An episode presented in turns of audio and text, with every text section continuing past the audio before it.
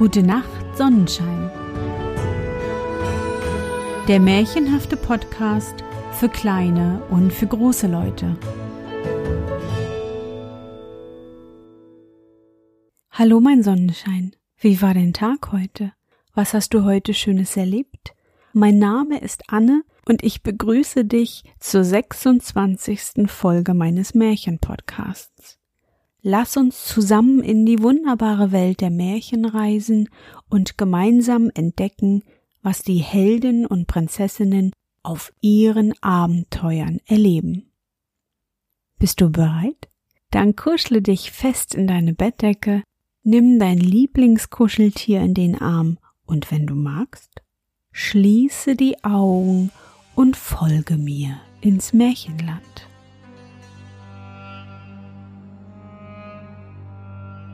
Kalif Storch Der Kalif Shazid zu Bagdad saß einmal an einem schönen Nachmittag behaglich auf seinem Sofa. Er hatte ein wenig geschlafen, denn es war ein heißer Tag, und sah nun nach seinem Schläfchen recht heiter aus. Er rauchte aus einer langen Pfeife von Rosenholz, trank hier und da ein wenig Kaffee, dem ihn ein Sklave einschenkte, und strich sich allemal vergnügt den Bart, wenn es ihm geschmeckt hatte. Kurz, man sah dem Kalifen an, dass es ihm recht wohl war. Um diese Stunde konnte man gar gut mit ihm reden, weil er da immer recht mild und leutselig war. Deswegen besuchte ihn auch sein Großvizier Mansor alle Tage um diese Zeit. An diesem Nachmittage nun kam er auch, sah aber sehr nachdenklich aus, ganz gegen seine Gewohnheit. Der Kalif tat die Pfeife ein wenig aus dem Mund und sprach Warum machst du so ein nachdenkliches Gesicht, Großvisier? Der Großvisier schlug seine Arme kreuzweise über die Brust, verneigte sich vor seinem Herrn und antwortete Herr, ob ich ein nachdenkliches Gesicht mache, weiß ich nicht. Aber da drunten am Schloss steht ein Krämer, der hat so schöne Sachen, dass es mich ärgert, nicht viel überflüssiges Geld zu haben. Der Kalif, der seinem Großvisier schon lange gerne eine Freude gemacht hätte, schickte seinen Sklaven hinunter, um den Krämer heraufzuholen. Bald kam der Sklave mit dem Krämer zurück. Dieser war ein kleiner, dicker Mann, schwarzbraun im Gesicht und in zerlumpten Anzug. Er trug einen Kasten, in welchem er allerhand Waren hatte. Perlen und Ringe, reich beschlagene Pistolen, Becher und Kämme. Der Kalif und sein Visier musterten alles durch und der Kalif kaufte endlich für sich und Mansor schöne Pistolen, für die Frau des Visiers aber einen Kamm. Als der Krämer seinen Kasten schon wieder zumachen wollte, sah der Kalif eine kleine Schublade und fragte, ob da auch noch Waren seien. Der Krämer zog die Schublade heraus und zeigte darin eine Dose mit schwärzlichem Pulver und ein Papier mit sonderbarer Schrift, die weder der Kalif noch Mansor lesen konnten. Ich bekam einmal diese zwei Stück von einem Kaufmanne, der sie in Mekka auf der Straße fand, sagte der Krämer. Ich weiß nicht, was sie enthalten. Euch stehen sie um geringen Preis zu Dienst. Ich kann doch nichts damit anfangen. Der Kalif der in seiner Bibliothek gerne alte Manuskripte hatte, wenn er sie auch nicht lesen konnte, kaufte Schrift und Dose und entließ den Krämer. Der Kalif aber dachte, er möchte gerne wissen, was die Schrift enthalte, und fragte den Visier, ob er keinen kenne, der es entziffern könnte. Gnädigster Herr und Gebieter, antwortete dieser. An der großen Moschee wohnt ein Mann, er heißt Selim, der Gelehrte. Der versteht alle Sprachen, Lass ihn kommen, vielleicht kennt er diese geheimnisvollen Züge. Der Gelehrte Selim war bald herbeigeholt. Selim, sprach zu ihm der Kalif. Selim, man sagt, du seist sehr gelehrt. Guck einmal ein wenig in diese Schrift, ob du sie lesen kannst, kannst du sie lesen, so bekommst du ein neues Festkleid von mir. Kannst du es nicht, so bekommst du zwölf Backenstreiche und fünfundzwanzig auf die Fußsohlen, weil man dich dann umsonst Selim den Gelernten nennt. Selim verneigte sich und sprach Dein Wille geschehe, o Herr. Lange betrachtete er die Schrift. Plötzlich aber rief er aus Das ist lateinisch, o Herr, oder ich lass mich hängen. Sag, was drin steht, befahl der Kalif wenn es lateinisch ist. Selim fing an zu übersetzen. Mensch, der du dieses findest, preise Allah für seine Gnade. Wer von dem Pulver in dieser Dose schnupft und dazu spricht Mutabor, der kann sich in jedes Tier verwandeln und versteht auch die Sprache der Tiere. Will er wieder in seine menschliche Gestalt zurückkehren, so neige er sich dreimal gen Osten und spreche jenes Wort. Aber hüte dich, wenn du verwandelt bist, dass du nicht lachest. Sonst verschwindet das Zauberwort gänzlich aus deinem Gedächtnis und du bleibst ein Tier. Als Selim der Gelehrte also gelesen hatte, war der Kalif über die Maßen vergnügt. Er ließ den Gelehrten schwören, niemandem von diesem Geheimnis zu sagen, schenkte ihm ein schönes Kleid und entließ ihn. Zu seinem Großvisier aber sagte er, das heiß ich gut einkaufen, Mansur. Wie freue ich mich, bis ich ein Tier bin. Morgen früh kommst du zu mir, wir gehen dann miteinander aufs Feld, schnupfen etwas weniges aus meiner Dose und belauschen dann, was in der Luft und im Wasser, im Walde und im Feld gesprochen wird. Kaum hatte am anderen Morgen der Kalif Schazid gefrühstückt und sich angekleidet, als schon der Großvisier erschien, ihn, wie er befohlen, auf dem Spaziergang zu begleiten. Der Kalif steckte die Dose mit dem Zauberpulver in den Gürtel, und nachdem er seinem Gefolge befohlen, zurückzubleiben, machte er sich mit dem Großvisier ganz allein auf den Weg. Sie gingen zuerst durch die weiten Gärten des Kalifen, spähten aber vergebens nach etwas Lebendigem, um ihr Kunststück zu probieren.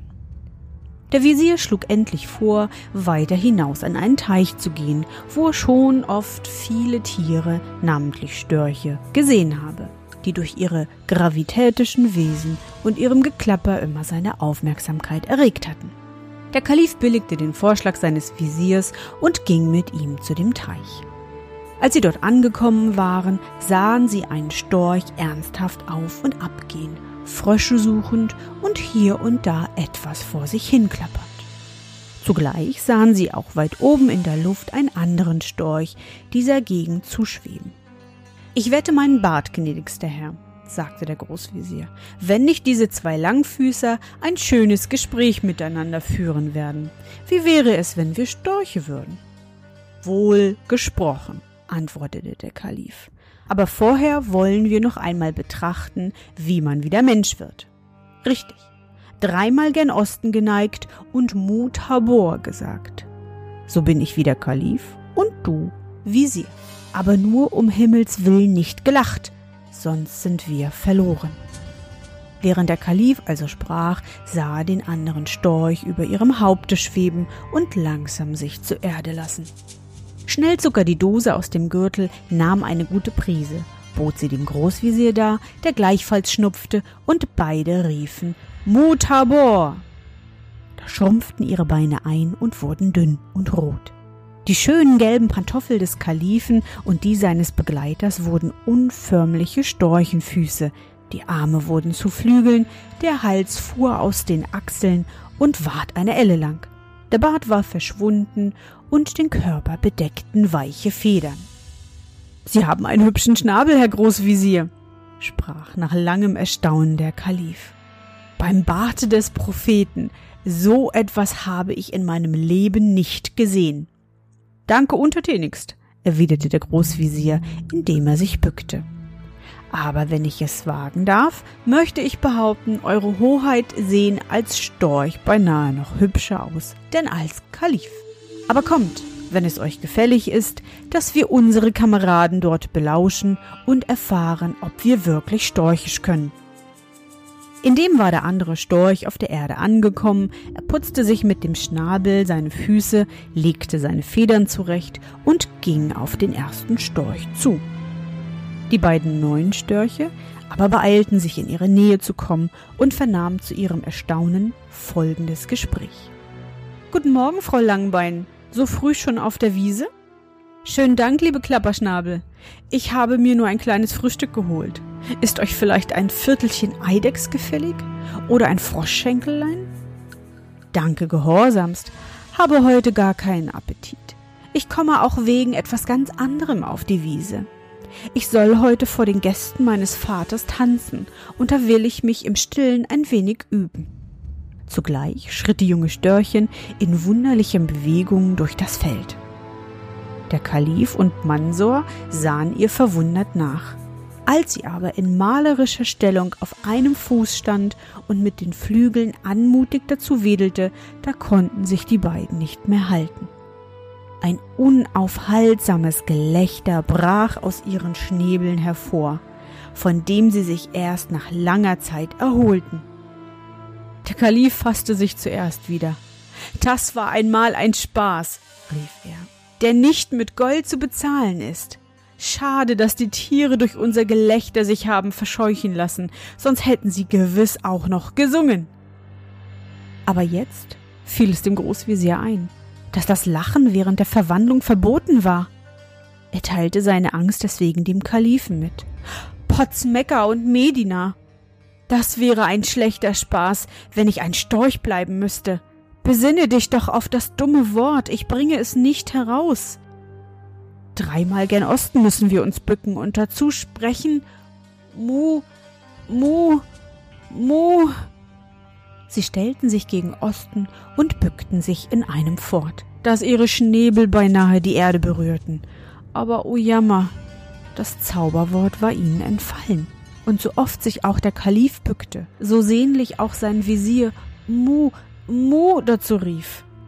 Jede Erinnerung daran war verschwunden und der arme Schazid und sein Visier waren und blieben Störche. Traurig wandelten die Verzauberten durch die Felder. Sie wussten gar nicht, was sie in ihrem Elend anfangen sollten. Aus ihrer Storchenhaut konnten sie nicht heraus, in die Stadt zurück konnten sie auch nicht, um sich zu erkennen zu geben, denn wer hätte einem Storch geglaubt, dass er der Kalif sei? Und wenn man es auch geglaubt hätte, würden die Einwohner von Bagdad ein Storch zum Kalif wollen? So schlichen sie mehrere Tage umher und ernährten sich kümmerlich von Feldfrüchten, die sie aber wegen ihrer langen Schnäbel nicht gut verspeisen konnten. Auf Eidechsen und Frösche hatten sie übrigens keinen Appetit, denn sie befürchteten, mit solchen Leckerbissen sich den Magen zu verderben. Ihr einziges Vergnügen in dieser traurigen Lage war, dass sie fliegen konnten und so flogen sie oft auf die Dächer von Bagdad, um zu sehen, was darin vorging. In den ersten Tagen bemerkten sie große Unruhe und Trauer in den Straßen. Aber ungefähr am vierten Tag nach ihrer Verzauberung saßen sie auf dem Palast des Kalifen. Da sahen sie unten in der Straße einen prächtigen Aufzug. Trommeln und Pfeifen ertönten. Ein Mann in einem goldbestickten Scharlachmantel saß auf einem geschmückten Pferd, umgeben von glänzenden Dienern. Halb Bagdad sprang ihm nach, und alle schrien Heil Mizra, dem Herrscher von Bagdad. Da sahen die beiden Störche auf dem Dach des Palasten einander an. Und der Kalif Schazid sprach Ahnst du jetzt, warum ich verzaubert bin, Großvezier? Dieser Mizra, ist der Sohn meines Todfeindes, des mächtigen Zauberers Kaschnur, der mir in einer bösen Stunde Rache schwur. Aber noch gebe ich die Hoffnung nicht auf. Komm mit mir, du treuer Gefährte meines Elends. Wir wollen zum Grabe des Propheten wandern, vielleicht, dass an einer heiligen Stätte der Zauber gelöst wird. Sie erhoben sich vom Dach des Palastes und flogen der Gegend von Medina zu. Mit dem Fliegen wollte es aber gar nicht gut gehen, denn die beiden Störche hatten noch wenig Übung. O Herr, ächzte nach ein paar Stunden der Großvisier. Ich halte es mit eurer Erlaubnis nicht mehr lange aus. Ihr fliegt gar zu schnell, auch ist es schon Abend, und wir täten wohl ein Unterkommen für die Nacht zu suchen. Schazid gab der Bitte seines Dieners Gehör, und da er unten im Tale eine Ruine erblickte, die ein Obdach zu gewähren schien, so flogen sie dahin. Der Ort, wo sie sich für diese Nacht niedergelassen hatten, schien ehemals ein Schloss gewesen zu sein. Schöne Säulen ragten unter den Trümmern hervor, mehrere Gemächer, die noch ziemlich erhalten waren, zeugten von der ehemaligen Pracht des Hauses. Schazid und sein Begleiter gingen durch die Gänge umher, um sich ein trockenes Plätzchen zu suchen. Plötzlich blieb der Storch Mansor stehen. Herr und Gebieter, flüsterte er leise wenn es nur nicht töricht von einem Großvisier, noch mehr aber für einen Storch wäre, sich vor Gespenstern zu fürchten. Mir ist ganz unheimlich zumute, denn hier neben hat es ganz vernehmlich geseufzt und gestöhnt.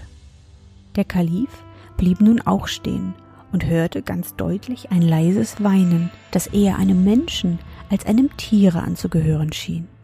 Voll Erwartung wollte er dagegen zugehen, woher die Klagetöne kamen. Der Visier aber packte ihn mit dem Schnabel am Flügel und bat ihn flehentlich, sich nicht in neue unbekannte Gefahren zu stürzen. Doch vergebens. Der Kalif, dem auch unter dem Storchenflügel ein tapferes Herz schlug, riss sich mit dem Verlust einiger Federn los und eilte in einen finsteren Gang. Bald war er an einer Tür angelangt, die nur angelehnt schien und woraus er deutlich seufzte mit ein wenig Geheul vernahm. Er stieß mit dem Schnabel die Türe auf, blieb aber überrascht auf der Schwelle stehen. In dem verfallenen Gemach, das nur durch ein kleines Gitterfenster spärlich beleuchtet war, sah er eine große Nachteule am Boden sitzen. Dicke Tränen rollten ihr aus den großen runden Augen, und mit heiserer Stimme stieß sie ihre Klagen zu dem krummen Schnabel heraus. Als sie aber den Kalifen und seinen Visier, der indes auch herbeigeschlichen war, erblickte, erhob sie ein lautes Freudengeschrei. Zierlich wischte sie mit den braungefleckten Flügeln die Tränen aus den Augen, und zu dem größten Erstaunen der beiden rief sie in gutmenschlichem Arabisch Willkommen, ihr Störche, ihr seid mir ein gutes Zeichen meiner Errettung, denn durch Störche werde mir ein großes Glück kommen, ist mir einst prophezeit worden.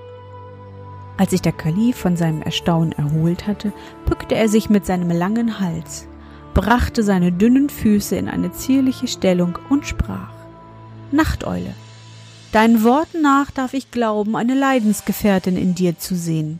Aber ach, deine Hoffnung, dass durch uns deine Rettung kommen werde, ist vergeblich.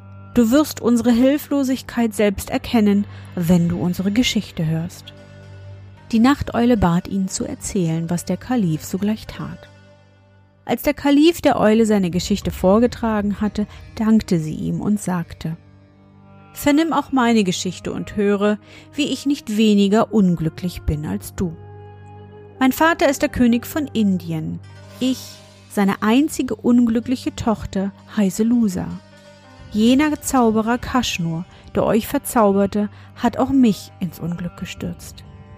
Er kam eines Tages zu meinem Vater und begehrte mich zur Frau für seinen Sohn Mizra. Mein Vater aber, der ein hitziger Mann ist, ließ ihn die Treppe hinunterwerfen. Der Elende wusste sich unter einer anderen Gestalt wieder in meine Nähe zu schleichen, und als ich einst in meinem Garten Erfrischung zu mir nehmen wollte, brachte er mir als Sklave verkleidet einen Trank bei, der mich in diese abscheuliche Gestalt verwandelte. Vor Schrecken ohnmächtig brachte er mich hierher und rief mir mit schrecklicher Stimme in den Ohren. Da sollst du bleiben, hässlich, selbst von den Tieren verachtet, bis an dein Ende, oder bis einer aus freiem Willen dich selbst in dieser schrecklichen Gestalt zur Gattin begehrt. So räche ich mich an dir und deinem stolzen Vater. Seitdem sind viele Monate verflossen. Einsam und traurig lebe ich als Einsiedlerin in diesem Gemäuer, verabscheut von der Welt, selbst den Tieren ein Greuel, die schöne Natur ist vor mir verschlossen, denn ich bin blind am Tage, und nur wenn der Mond sein bleiches Licht über dieses Gemäuer ausgießt, fällt der verhüllende Schleier von meinen Augen. Die Eule hatte geendet und wischte sich mit den Flügeln wieder die Augen aus, denn die Erzählung ihrer Leiden hatte ihr Tränen entlockt. Der Kalif war bei der Erzählung der Prinzessin in tiefes Nachdenken versunken. Wenn mich nicht alles täuscht, sprach er, so findet zwischen unserem Unglück ein gemeinsamer Zusammenhang statt. Aber wo finde ich den Schlüssel zu diesem Rätsel? Die Eule antwortete ihm, O Herr, auch mir ahnt dies, denn es ist mir einst in meiner frühesten Jugend von einer weisen Frau prophezeit worden, dass ein Storch mir ein großes Glück bringen werde, und ich wüsste vielleicht, wie wir uns retten könnten. Der Kalif war sehr erstaunt und fragte, auf welchem Wege sie meinte. Der Zauberer, der uns beide unglücklich gemacht hat, sagte sie. kommt alle Monate einmal in diese Ruinen. Nicht weit vor diesem Gemach ist ein Saal. Dort pflegt er dann mit vielen Genossen zu schmausen. Schon oft habe ich ihn dort belauscht. Sie erzählten dann einander ihre schändlichen Werke. Vielleicht, dass er dann das Zauberwort, das ihr vergessen habt, ausspricht. O teuerste Prinzessin, rief der Kalif, sagt an, wann kommt er und wo ist der Saal? Die Eule schwieg einen Augenblick und sprach dann Nehmet es nicht ungütig, aber nur unter einer Bedingung kann ich euren Wunsch erfüllen. Sprich aus, sprich aus, schrie Schazid. Befiehl, es ist mir jede Recht. Nämlich, ich möchte auch gern zugleich frei sein. Dies kann aber nur geschehen, wenn einer von euch mir seine Hand reicht. Die Störche schienen über den Antrag etwas betroffen zu sein, und der Kalif winkte seinem Diener, ein wenig mit ihm hinauszugehen. Großvisier, sprach vor der Türe der Kalif. Das ist ein dummer Handel, aber ihr könntet sie schon nehmen. So? antwortete dieser, dass mir meine Frau, wenn ich nach Hause komme, die Augen auskratzt? Auch bin ich ein alter Mann und ihr seid noch jung und unverheiratet und könntet eher einer jungen, schönen Prinzessin in die Hand geben. Das ist es eben, seufzte der Kalif, indem er traurig die Flügel hängen ließ. Wer sagt dir denn, dass sie jung und schön ist? Das heißt eine Katze im Sack kaufen. Sie redeten einander gegenseitig noch lange zu. Endlich aber als der Kalif sah, dass sein Visier lieber Storch bleiben als die Eule heiraten wollte, entschloss er sich, die Bedingung lieber selbst zu erfüllen. Die Eule war hoch erfreut. Sie gestand ihnen, dass sie zu keiner besseren Zeit hätten kommen können, weil wahrscheinlich in dieser Nacht die Zauberer sich versammeln würden. Sie verließ mit den Störchen das Gemach, um sie in jenen Saal zu führen. Sie gingen lange in einen finsteren Gang hin, endlich strahlte ihnen aus einer halb verfallenen Mauer ein heller Schein entgegen. Als sie dort angelangt waren, riet ihnen die Eule, sich ganz ruhig zu verhalten. Sie konnten von der Lücke, an welcher sie standen, einen großen Saal übersehen. Er war ringsum mit Säulen geschmückt und prachtvoll verziert. Viele farbige Lampen ersetzten das Licht des Tages. In der Mitte des Saales stand ein runder Tisch mit vielen und ausgesuchten Speisen besetzt. Rings um den Tisch zog sich ein Sofa, auf welchem acht Männer saßen. In einem dieser Männer erkannten die Störche jenen Krämer wieder, der ihnen das Zauberpulver verkauft hat. Sein Nebensitzer forderte ihn auf, ihnen seine neuesten Taten zu erzählen. Er erzählte unter anderem auch die Geschichte des Kalifen und seines Visiers. Was für ein Wort hast du ihnen denn gegeben? fragte ihn ein anderer Zauber. Ein recht schweres lateinisches. Es heißt Mutabor. Als die Störche an der Mauerlücke dieses hörten, kamen sie vor Freude beinahe außer sich. Sie liefen auf ihren langen Füßen so schnell dem Tore der Ruine zu, dass die Eule kaum folgen konnte. Dort sprach der Kalif gerührt zu der Eule. Retterin meines Lebens und des Lebens meines Freundes nimm zum ewigen Dank für das, was du an uns getan, mich zum Gemahle an. Dann aber wandte er sich nach Osten. Dreimal bückten sich die Störche, ihre langen Hälse der Sonne entgegen, die soeben hinter dem Gebirge heraufstieg. Mutabor, riefen sie im Nu waren sie verwandelt und in der hohen Freude des neu geschenkten Lebens lagen Herr und Diener lachend und weinend einander in den Armen. Wer beschreibt aber ihr Staunen, als sie sich umsahen? Eine schöne Dame, herrlich geschmückt, stand vor ihnen. Lächelnd gab sie dem Kalifen die Hand. Erkennt ihr eure Nachteule nicht mehr? sagte sie. Sie war es, der Kalif war von ihrer Anmut und Schönheit entzückt. Die drei zogen nun miteinander auf Bagdad zu. Der Kalif fand in seinen Kleidern nicht nur die Dose mit dem Zauberpulver, sondern auch sein Geldbeutel. Er kaufte daher im nächsten Dorf, was zu ihrer Reise nötig war, und so kamen sie bald an die Tore von Bagdad. Dort aber erregte die Ankunft des Kalifen großes Erstaunen. Man hatte ihn für tot ausgegeben, und das Volk war daher hoch erfreut, seinen geliebten Herrscher wiederzuhaben.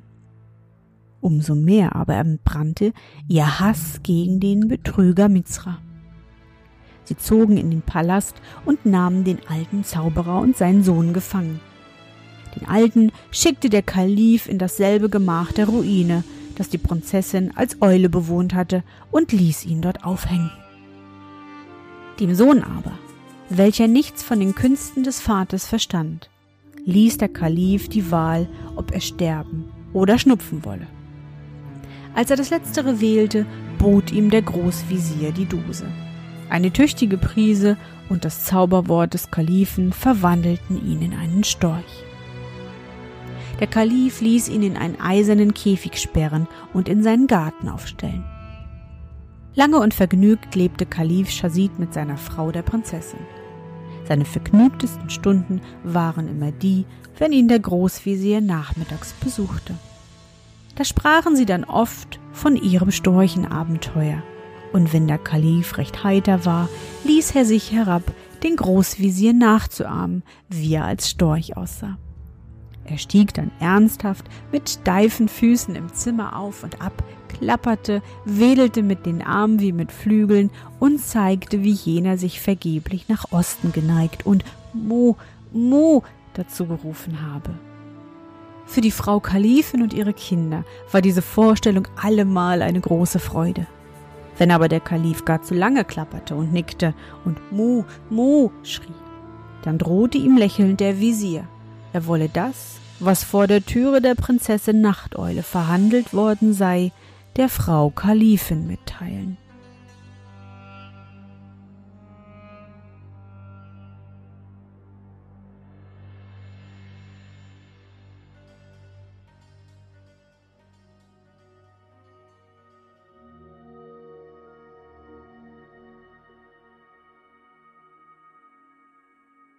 Na Sonnenschein, bist du noch wach?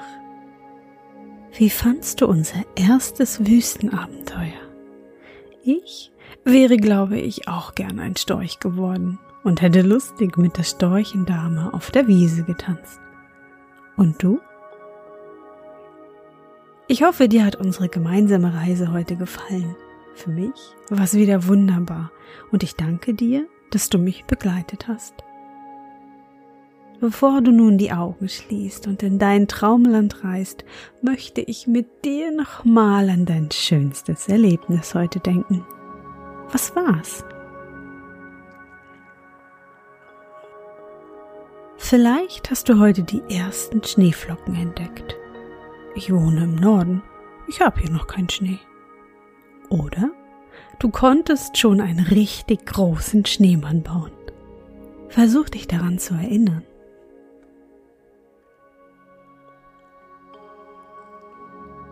Und?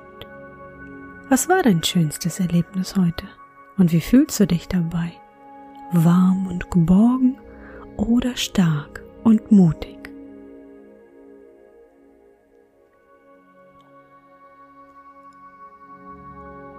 Und nun gute Nacht, Sonnenschein. Schlaf gut und träum was Schönes. Wir hören uns bald wieder.